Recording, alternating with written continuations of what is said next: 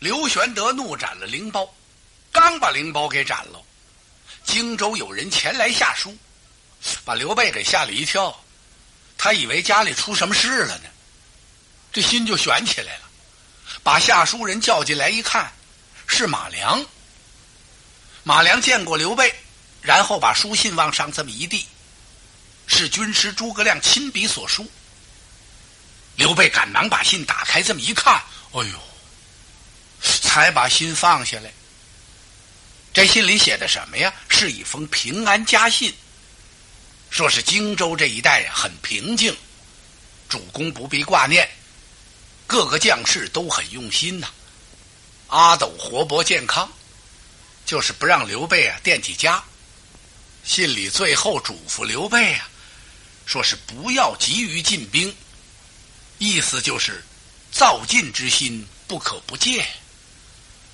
刘备设宴款待了马良，然后把这个信就交给庞统了。庞统看完了这个信之后啊，把眉头一皱，他很不高兴。怎么回事啊？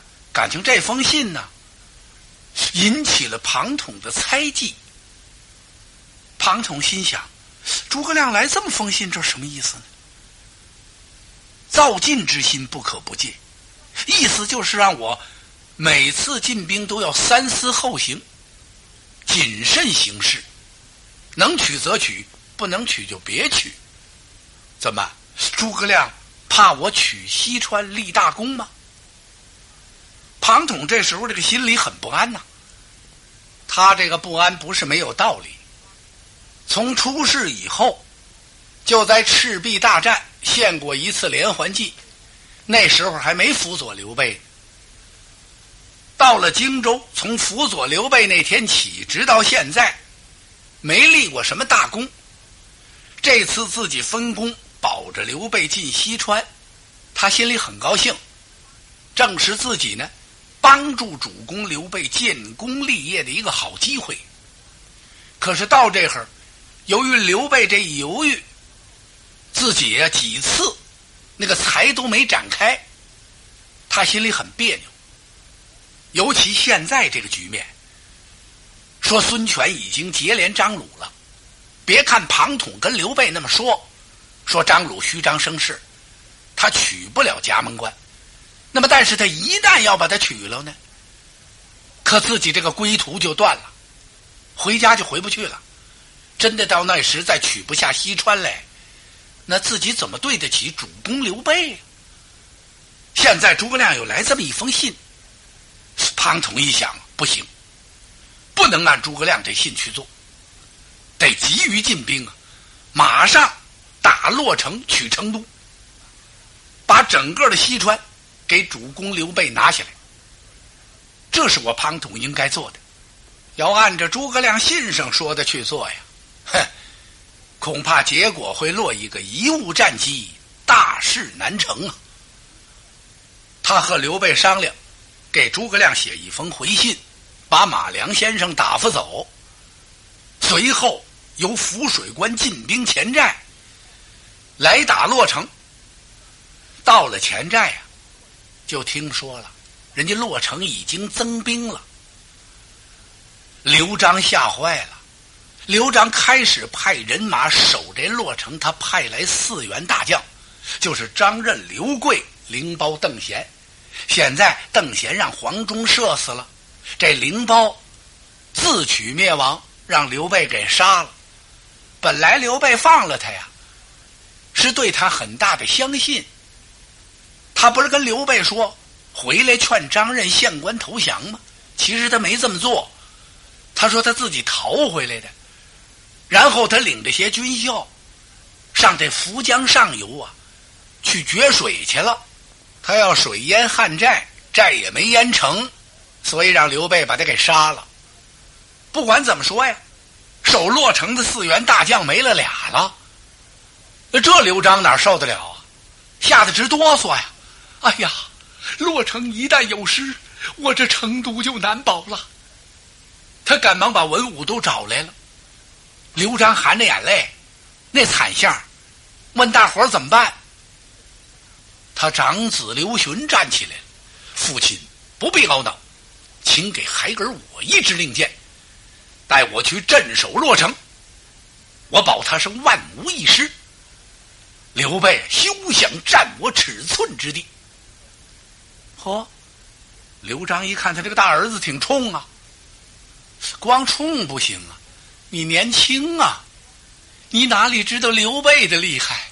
最好有个人辅佐你呀，主公，我陪大公子一起去吧。哦，刘璋一看乐了，是他的大舅哥吴懿。吴懿手下有两员战将，一个姓雷叫雷同，还有一个姓吴叫吴兰。这两员将可都挺勇猛啊！这下刘璋放心了。哎呀，兄长，你可多多用心呐！主公自管忘安。吴懿和刘询领着两万人马，浩浩荡荡就奔洛城来了。来到洛城，张任把他们给接进帅府，当即就把兵符令箭交了。那么当然了，吴懿。和大公子刘询，自然而然的，就是洛城的主帅了。刘备和庞统一到前寨，人家吴懿和刘询的人马也到了洛城了。庞统听到这个消息，更有点急躁了。他马上把张松献的那张地形图拿出来看了看，然后又把法正、彭样、彭永年找来了，问他们从此兵进洛城有几条道。彭永年呢，当即给他画了一张草图，说是从打这盒奔洛城有两条路，一条呢从北边走是一条大道，直取洛城的东关；还有一条路是一条小路，往南走，取洛城西关。不过这条路啊是山道崎岖，非常的不好走。要是进兵迅速的话呀，还是从大路走为上，最好别走这条小路。庞统一听，二位两路进兵不是更好吗？好是好，这条道他不好走啊。哎，哪有那么多的好路走啊？有那么多好路走，还干嘛要先锋官呢？封山开路，遇水叠桥干什么呀？庞统笑了笑。马上把刘备给请来了，他跟刘备商量，说是您呢把魏延给我做我的先锋官，我由南边那条小路过去打洛城西关。主公您呢，以黄忠为先锋，带着刘封、关平、彭样、法正，由打北边这个大路攻他这个东关。咱们是两气夹攻，使守将吴懿和刘询。是首尾难顾，腹背受敌，洛城可以一举而下。刘备听到这会儿，想了想，又看了看这草图。呃，世元呐，刚才我听彭永年先生说，不是那条小道不好走吗？啊，是不好走。要是那么说，这样吧，军师你呀，带领老将黄忠走北边的大道。我呢，走这条小道，为什么呢？因为我刘备自幼熟悉弓马，而且南征北战、东挡西杀呀，跑了大半辈子了。什么样难走的路我都走过，什么样的桥我都过过呀。就让我走这条小路吧。哎呀，庞统一听主公，这又何必呢？小路啊，比那大路。还近一段呢，说不定啊，我还要抢到主公您的前边去呢。再说，我可以多带几个向导吗？他们自从来到西川这儿之后，收了不少的西川军校，有好多都自愿来归顺刘备的。道路熟的人有的是，我多带几个不就行了吗？刘备还是不放心。呃，我说世元呐。既然洛城增兵啊，我看人家不能没防备。要是这样的话呀，咱不如回咱的浮水关，暂且先罢兵一阶段。呃，你看怎么样？哎，庞统就怕这手，他怕什么呀？怕刘备泄气。主公，现在可只能进不能退。世元，呃，诸葛军师不是在信里写的很清楚吗？哎呀，信写的很清楚，我都看明白了。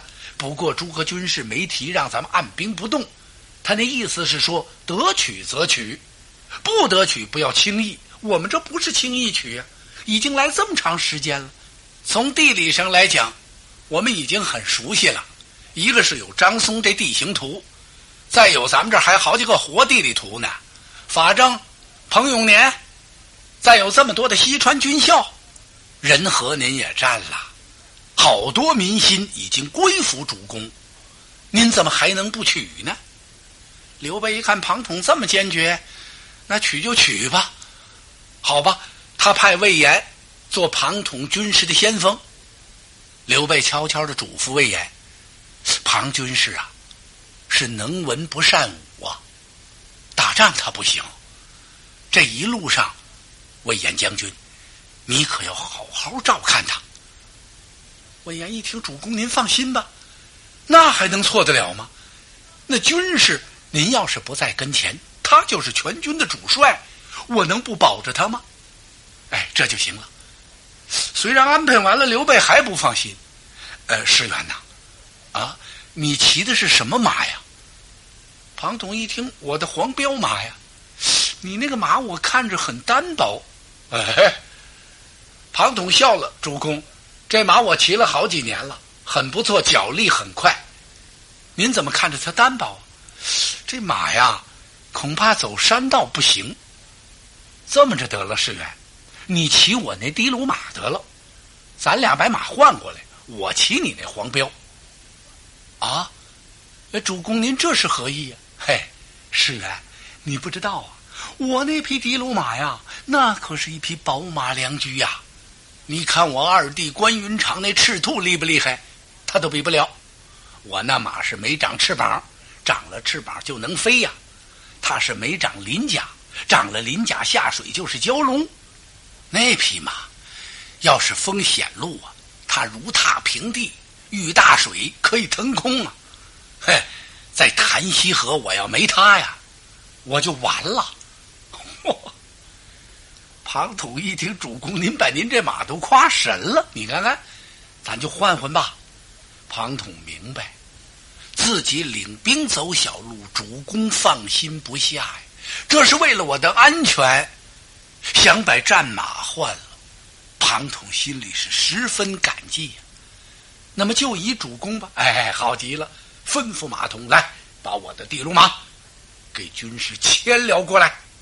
功夫不大，把地卢马牵来了。呵，这匹马由头至尾呀，雪霜白连一根叉毛都没有，蹄跳跑好，呼呼乱叫，就是上骏马图的粉定博龙驹，也没这匹马漂亮。刘备亲手把缰绳交给庞统，而且扶庞统军师上马呀！哎呀，庞统这时候心里头一阵热浪翻滚呐！他给刘备深施一礼，一一道地：“主公啊，庞统深感主公厚恩，虽万死亦不能报也。”刘备把庞统给搀上安桥。刘备跨上了庞统的黄骠马，来到了辕门外。这时，法正和彭样啊，又走到了庞统的跟前，又一次嘱咐庞统：“军师啊，我看主公说的对呀，您还是跟主公换换得了。您走大路啊，让主公走小路啊。”这几句话，刘备听见了，哎。刘备一听，二位先生说的好啊，对对对，军师，咱们还是换过来吧。哎，庞统把海下短髯这么一拢，我说你们二位这是怎么回事啊？这已经都定了，大路小路这不是一样吗？再说主公唯恐我不习惯走山路，这才跟我换了坐马，替我想的多周到啊。主公对我有知遇之恩呐，我庞统庞士元虽肝脑涂地也不能报。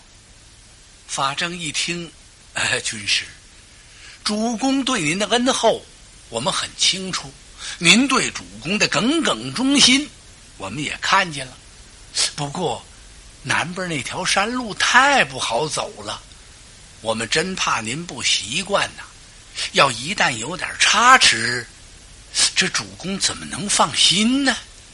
嗨，庞统瞪了法正一眼，笑之：“你这话说哪儿去？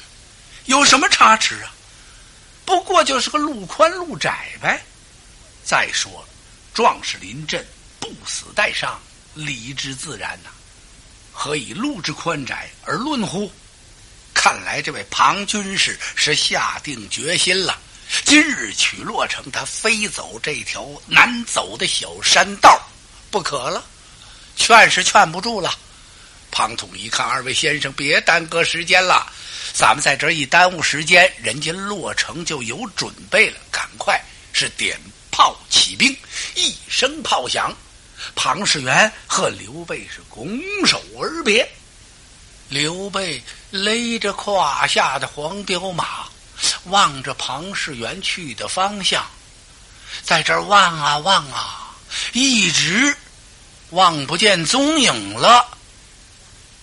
刘备这才转过身来，吩咐一声：“咱们也走吧。”大家一瞅，主公这心情怎么这么不好？啊原来刘备一直是挂念着庞统。要不是诸葛亮来的那封信呢，刘备这心情还能差点儿。诸葛亮信上写的很清楚：“造进之心不可不戒。”我怎么总觉得我们这位军师有点起急呢？想到这儿，他回过头来看看法正，小侄，呃，军师走那条道能行吗？法正一听，主公啊！军士已经走了，您叫也叫不回来了，那咱们也快着点走吧。我看不会有什么风险。不过主公您从大道进兵，大路平坦，咱们需要马上加鞭，就是快一点如果有点什么差池，咱们从大陆接应军师，我看也不委婉了。哎，孝直说的对。老将黄忠呢？黄忠啊，提刀在马上等着呢，就等主公下令，这儿好起兵。人家先锋官魏延早就走了，我们主公在这儿商量什么事儿呢？这是，现在一听说走，老将军把精神一振，一拨马头，先锋官先下去了。你还别说。庞统、庞士元估计的很正确，他不是告诉法正和彭永年吗？咱别在这儿耽误了，你紧着耽误，人家洛城就有准备了，真有准备了。无意来到洛城之后，他先巡城几次，然后和张任商量，如果刘备他们要从涪水关举兵来打我的洛城，该怎么办？张任想了想。呃，吴将军，咱们这关前有两条路，北边的大路通咱们的东关，南边有一条僻静小路通咱们的西关。这个小路特为紧要，我看呐，将军您就镇守着洛城，别动。您让大公子刘询领人马堵住北边这条大道。我领一哨人马埋伏在南边这条小路，让雷同、吴兰两位将军来回接应。刘备不来则已，要来也让他来得去不得。张任将军，此计甚妙啊！哎，就依将军。张任领三千人马出了这洛城，就埋伏在这南山小路的两旁了。就是庞统来的这条道，他刚把人马埋伏好，有探报来报，禀将军，刘备兵分两路来取我的洛城。哦，张任冷笑一声，果不出我所料啊！他们带有多少人马？汉军无数。嗯，张任一愣，带这么多人，刘备走的是哪条道？是南边的小路还是北边的大路？嗯，不知道。哼，无用的东西！启禀将军，我看兵进南山小路有一个骑白马的。好，张任一听骑白马，我知道刘备胯下骑的是地卢马呀，那马就是白马呀！哈哈，刘玄德走南路啊！嘿嘿，今天活该张任将军为我家主公刘璋立下汗马功劳。他立刻密传一道令：今天抓住一个汉军的，我就赏银百两；抓住一个汉将，赏银千两。谁要能抓住这为首的大将，我就赏万金。他倒真敢做主。他知道重赏之下必有勇夫，今天不管汉军来多少人马，要把他的先锋官放过去。没有我的将令，不许开弓。如果开弓放箭，你们就瞄准了那个骑白马的，给我狠狠的射，然后回到咱的洛城，我是按功行赏。这张任真狠呐！这令传下去之后，功夫不大，汉军人马来了。先锋官魏延、魏文长啊，气得夸大，气得夸大，怎么气得夸大的？这道不好走啊！魏延在马上这别扭，心说：这叫道吗？这根本没有道。我们军士怎么选这么个地方？他人别扭，这马也别扭，马深一脚浅一脚的，有的那地段呢，你还得从马上下来呢，拉着马走一段，然后再上马。魏延一想，这地方可确实危险，他督促了军校赶快过，走过这段难走的道，不是就完了吗？一边走着，魏延还不时的问身边的将校，看看军事离咱们这儿还有多远了。他惦念着军事，那当然了。主公刘备再三嘱咐啊，让他千万把军师保护好。军校告诉他：“将军，军师已经上来了。”哦，这魏延心里还踏实点这时候，庞统由打后边上来，得亏换了马了。这要庞军是骑他那黄骠马呀，今儿还真麻烦了。庞统心想。怪不得主公夸他这匹坐骑，这马真好，骑在马上就像坐在轿子里似的，那么稳当。这道多难走啊！庞统龙眼神仔细这么一看，这地方，哎呦，陡壁悬崖呀，道路崎岖，砾石四溅，卧石如虎，树木葱杂，枝叶茂盛。这时候正值是夏末秋初。一阵风吹过来，哗，树的枝叶乱摇啊，在森林深处，不时传来那虎啸猿啼之声。呀，每个人听着，心里都不由得打个冷战呐。庞统心想：难怪呀。法正和彭样再三说这条道特别不好走。哎呀，我还真没见过这样难走的山路。他问身边的向导：“这地方有名没有？”庞军师有名啊。这地方叫什么名字？叫落凤坡。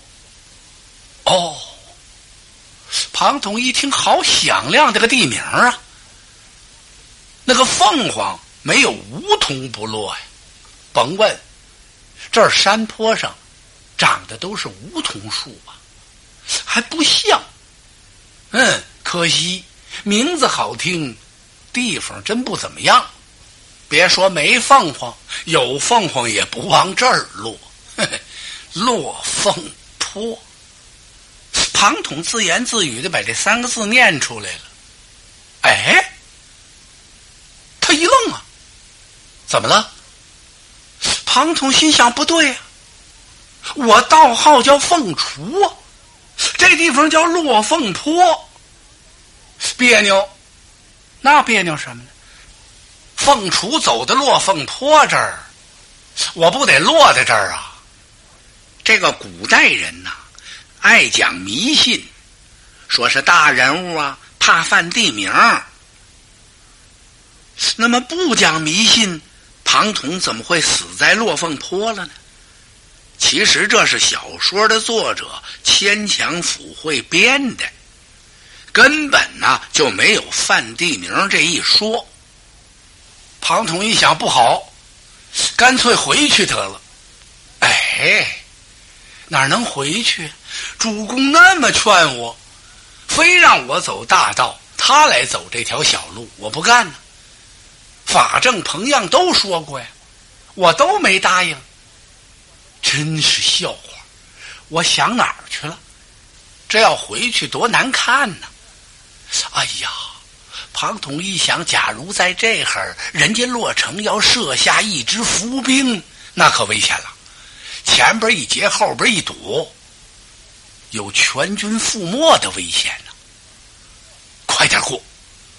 他问了问身边的那些将校：“魏延将军呢？先锋关已经过去了。”哦，听到这儿，庞统心里还稍微踏实点那么魏延顺利通过去了，甭问，这地方可能没有埋伏，放心大胆的往前走吧。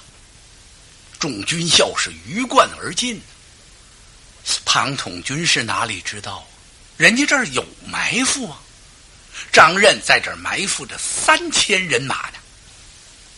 张任瞪眼瞅着魏延过去了，那是诚心把他放过去，为了后边的人马好往上上啊。在张任的面前呢，放着一尊炮。他就等小校来禀报，那个骑白马的一过来，他就亲手点这个炮。炮声这么一响，那就万箭齐发呀。这时候庞统那人马就到了，一个小校跑到张任的旁边，低低的声音禀报他：“启禀张将军，那骑白马的过来了。”嗯，张任点了点头，他一抬手。刺啦，刀在山谷深处，这一声炮响，万山有回音呐，使人是震耳欲聋。随着这一声炮，是万箭齐发呀！哎呀，像暴风骤雨一般呐！那凋零箭是铺天盖地，射向了汉军。好可怜这些军卒啊！当时就乱了套了，哇，开了锅一样，前边的往后跑，后边的往前拥啊，人挤人，人撞人，人踩人，自相践踏，不知死伤了多少。